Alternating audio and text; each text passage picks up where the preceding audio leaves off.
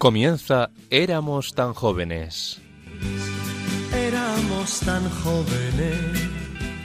El programa de la Pastoral de los Mayores dirigido por el padre Nacho Figueroa. Y fue la verdadera razón de mi vida, nuestro sueño sin temor.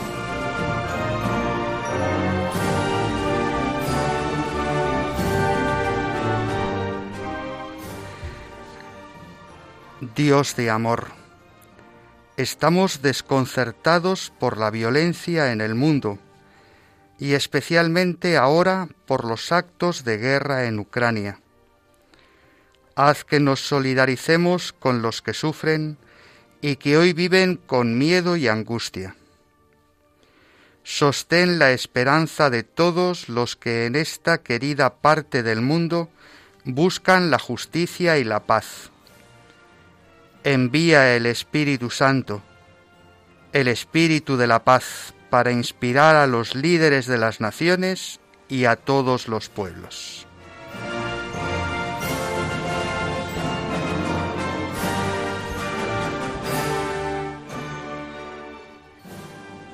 Sed bienvenidos todos los oyentes de Radio María en esta tarde de sábado cuaresmal. No podíamos empezar este nuevo programa sin poner en las manos del Señor y de su Madre, la Virgen María, nuestros deseos de paz en la nación ucraniana, con la oración que hace unos días pronunciaba el prior del monasterio ecuménico de Tesé, el hermano Alois. La cuaresma que estamos comenzando es una oportunidad que el Señor nos concede para retomar nuestra vida de fe y dejar que el Espíritu la renueve. Es curioso cómo un gesto como el de poner polvo en nuestra cabeza sirve para desempolvar nuestra vida teologal, para renovar nuestra fe, incrementar nuestra esperanza y ahondar en el amor. San Lucas, cuyo Evangelio seguimos en la liturgia dominical, nos ayuda a descubrir el rostro misericordioso de un Dios que siempre nos concede, como a la higuera de la parábola, una segunda oportunidad, que está siempre en la puerta de la hacienda para abrir la puerta al pecador arrepentido, que nos mira con ternura y nos dice nadie te condena, vete y en adelante no peques más. Cuaresma es un tiempo de propósitos, de propósito de enmienda y de ponernos nuevos retos en nuestra vida teologal. Dios nos propone algo siempre clásico y siempre nuevo. Conviértete y cree en el Evangelio.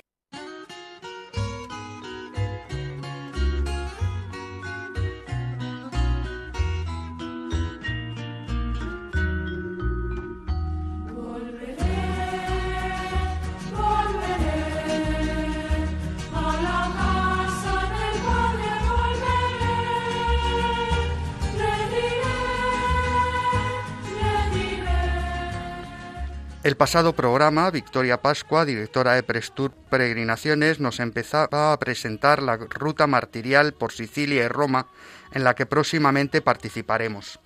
Hoy nos hablará de los lugares martiriales que podemos encontrar en la ciudad eterna. Cuaresma es un tiempo de propósitos. Álvaro Medina nos ayudará a profundizar en el misterio de la Cuaresma como un tiempo de conversión también cuando nos hacemos mayores y parece que nos hemos vuelto incorregibles. Además, Jaime Tamarit nos deleitará con alguna pieza musical relacionada con este tiempo litúrgico. No queremos prescindir de vuestra participación. Mandadnos vuestros mensajes al WhatsApp 634 423 664 o al correo del programa. Éramos tan jóvenes. Y si no tenéis internet, recordad que nuestra dirección postal es Radio María, éramos tan jóvenes, Paseo de Lanceros 2, primera planta, 28024 Madrid. Nos acompaña desde el control de sonido Alicia Figueroa y estamos en Radio María. Os habla el padre Nacho Figueroa y esto es Éramos tan jóvenes.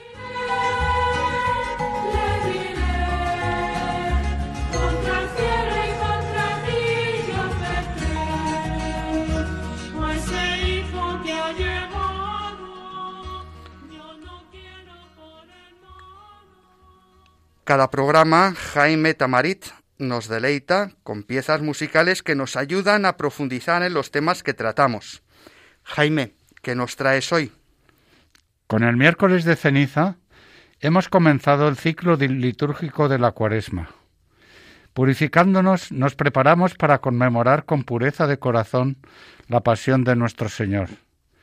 No podríamos purificarnos si el Señor no fuera infinitamente misericordioso para perdonar y olvidar nuestras faltas. Por ello, para alcanzar el perdón, imploramos su misericordia.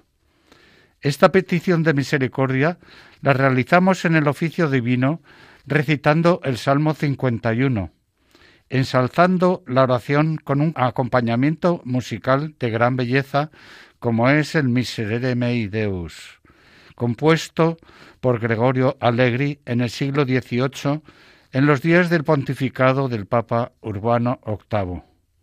Esta obra se cantaba en la capilla Sistina el miércoles y el viernes santo. El Papa, celoso de su belleza, impuso severas penas a todo aquel que interpretara esta obra fuera de la capilla Sistina.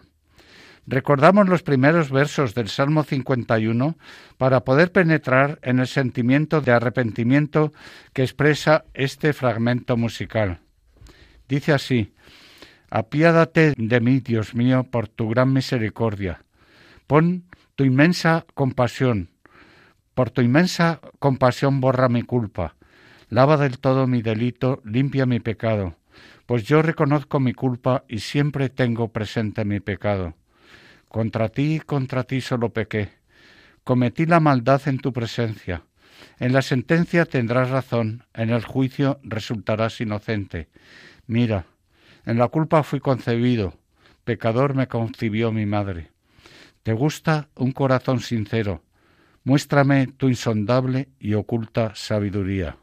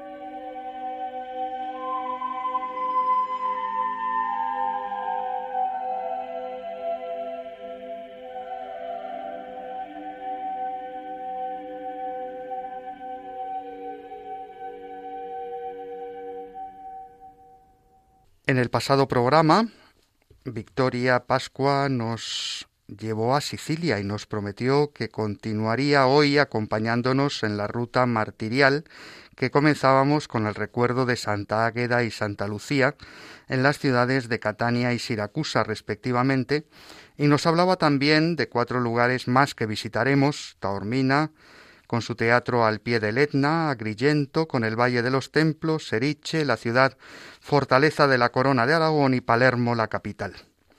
Así que nos ponemos en modo viaje.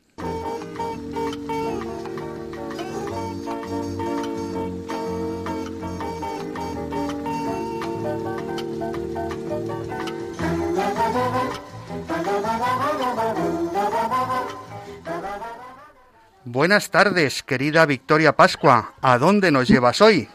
Muy buenas tardes, Nacho. Buenas tardes a todos, Álvaro y Jaime, y, y como no, a nuestros queridos oyentes de Radio María. Pues como tú decías muy bien, ¿no? donde nos quedábamos, os llevo a, Roma.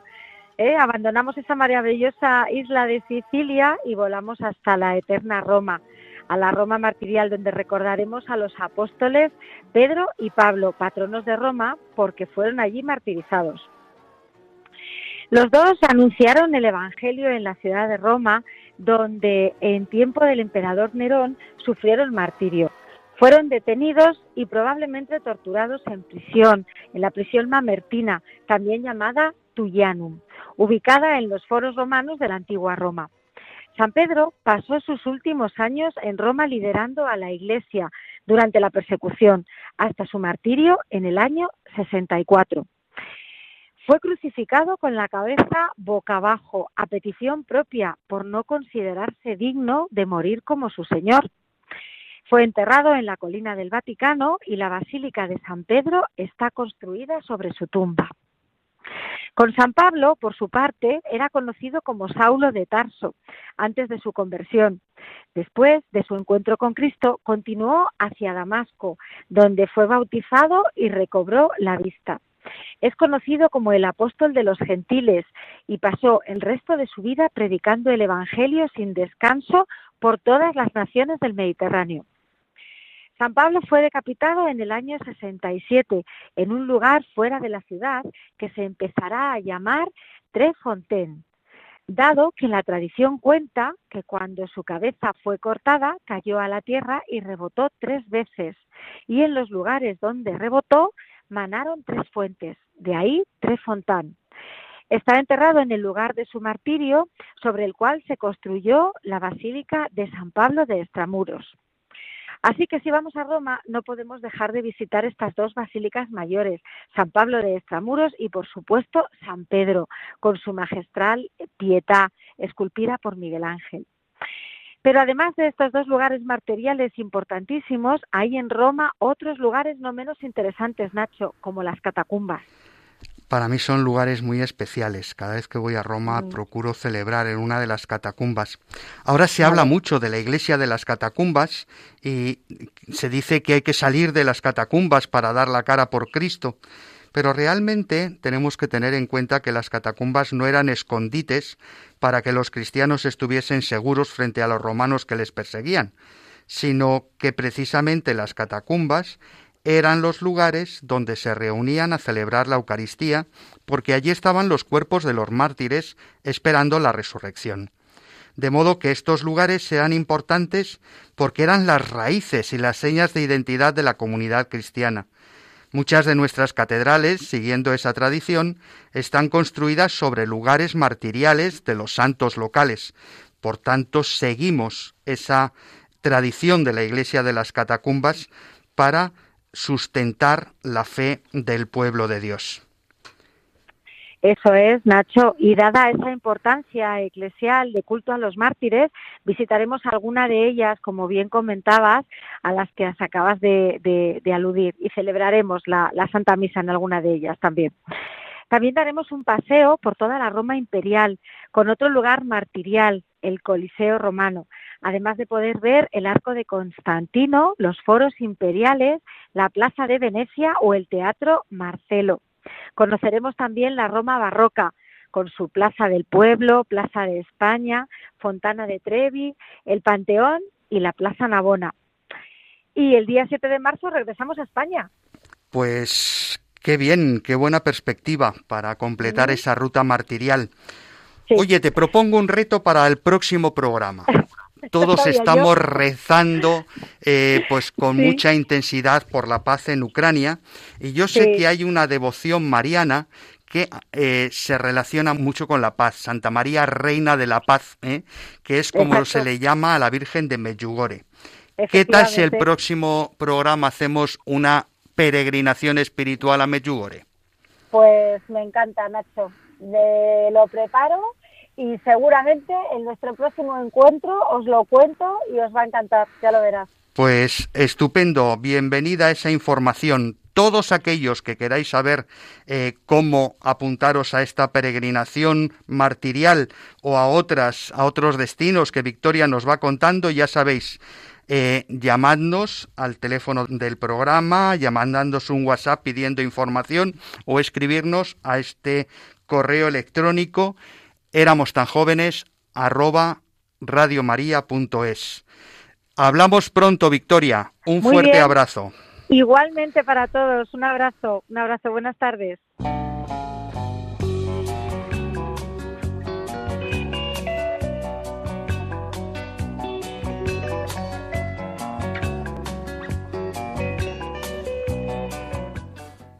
La cuaresma, decíamos, es tiempo de conversión de proponernos retos, no sé bien si son nuevos o son los de siempre, pero ciertamente asumidos con renovado vigor.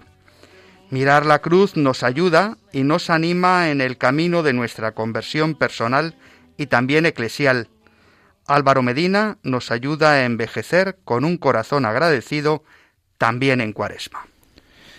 Preparando el programa de hoy, me he detenido en el Calvario del Señor desde la última cena hasta la cruz y la resurrección. Y he observado la actitud de Jesús y también la de los que le seguían. Todo lo ocurrido en estos pasajes parecía un caos. Jesús a los ojos de sus seguidores era el Mesías.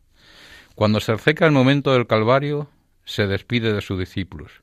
Es detenido y juzgado como un delincuente, condenado a la cruz. Le hicieron pasar por el Calvario y la crucifixión. Los que se seguían le abandonaron y le negaron.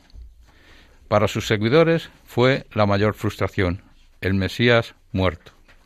Todo era dolor, oscuridad y frustración. En este tiempo de cuaresma es momento de reflexión para mirar cómo el pasaje de la pasión y la cruz afectan a nuestras vidas, qué nos aporta, qué nos enseña. La pérdida de nuestras expectativas en la vida nos produce frustración y la pérdida del Mesías oscuridad, desconsuelo, desesperanza. Pero el Señor estaba construyendo para nosotros el camino de la vida y preparando la luz para el mundo. Si me lo permitís, me serviré una vez más de una historia que nos ayude a comprender y que se titula Un faro en el desierto.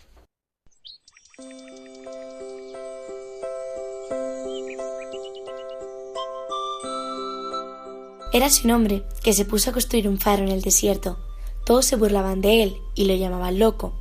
¿Para qué hacer un faro en medio del desierto? El hombre no hacía caso y continuaba en silencio su labor. Un día por fin acabó el faro. En la noche sin luna y sin estrellas, el espléndido foco empezó a girar en la oscuridad, como si la Vía Láctea se hubiera convertido en un carrusel. Y sucedió que en el momento en el que el faro comenzó a dar su luz, surgió de pronto en el desierto un mar, y hubo en el mar buques, peces, ballenas y puertos con pescadores. Todos se asombraron menos el constructor del faro. Él sabía que si alguien enciende una luz en medio de la oscuridad, al abrigo del resplandor de esa luz surgirían muchas maravillas.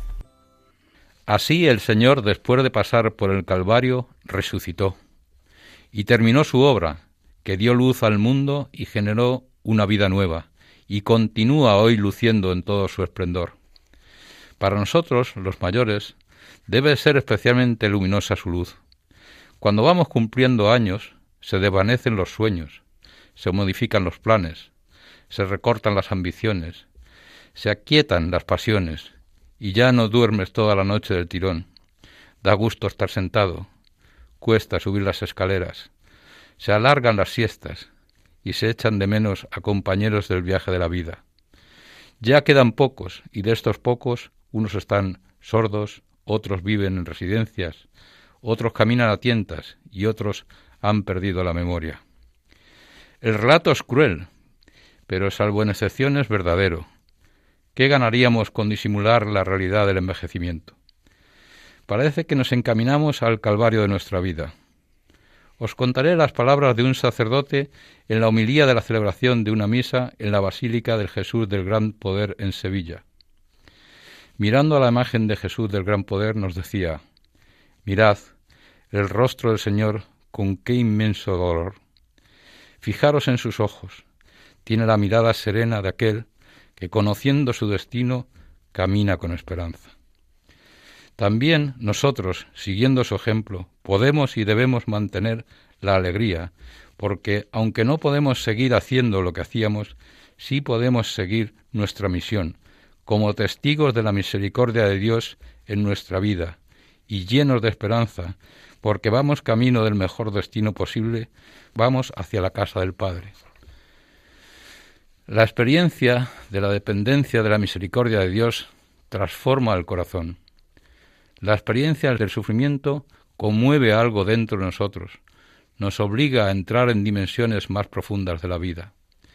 Experiencias de transformación son todas las crisis que tenemos que atravesar y que ponen patas arriba nuestra concepción de la vida habitual. Quienes se oponen a la transformación que experimentan, su vida se vuelve insípida, amarga, aburrida, estéril. Lo nuevo puede nacer solo si lo viejo muere, y si no nos desprendemos de ello, algo tiene que morir para que podamos renacer. Las lágrimas brotan en medios de la humanidad para concedernos la oportunidad de volvernos más humanos. Llorar es un acto sagrado y dador de vida. Hace sonar las alarmas de la sociedad y dota de sabiduría a los sencillos. Sin las lágrimas no entendemos nunca a la humanidad que nos rodea. Si no lloramos, nos falta algo para ser humanos.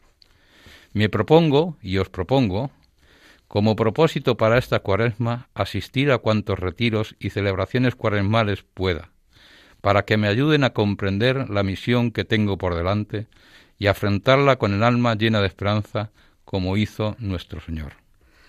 Cuánta necesidad tenemos de estos momentos de retiro para poner la vida en las manos del Señor y descubrir que Él va sanando y transformando cada día. Es como el Hijo pródigo que vuelve a la casa del Padre.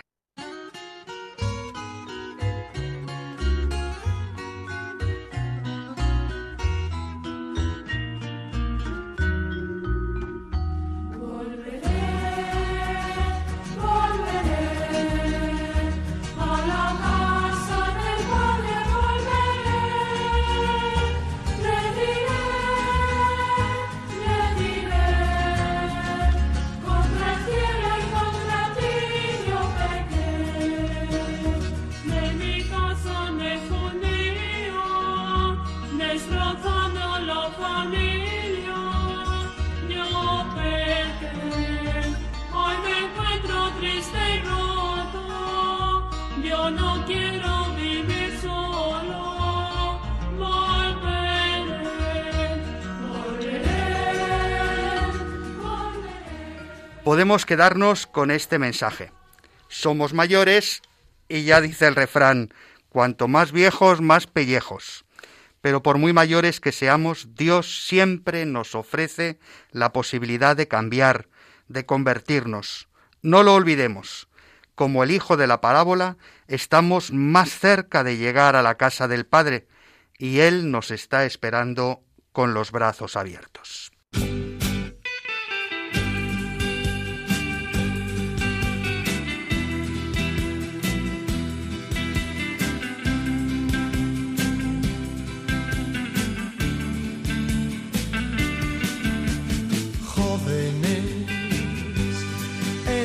Tan jóvenes.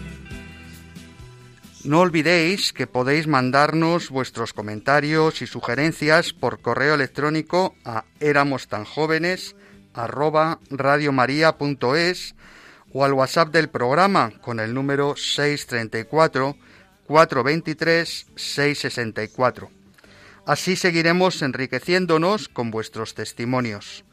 Y si no tenéis internet, recordad que nuestra dirección postal es Radio María, éramos tan jóvenes, Paseo de Lanceros 2, primera planta, 28024, Madrid.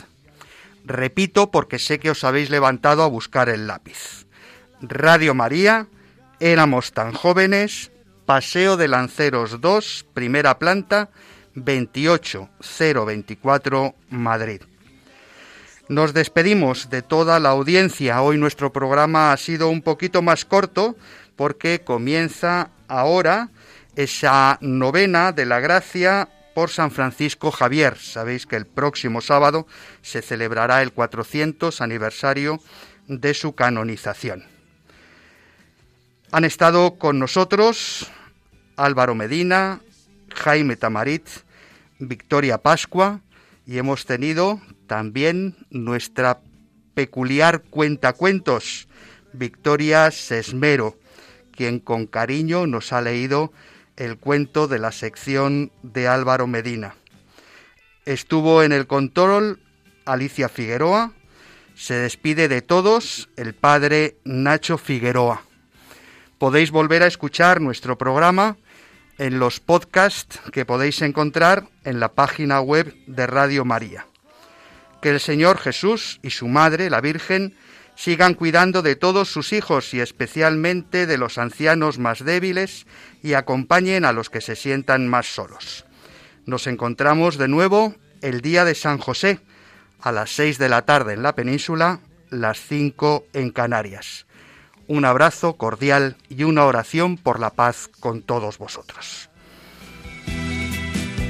Y son tus besos y recuerdos Han escuchado Éramos tan jóvenes con el padre Nacho Figueroa.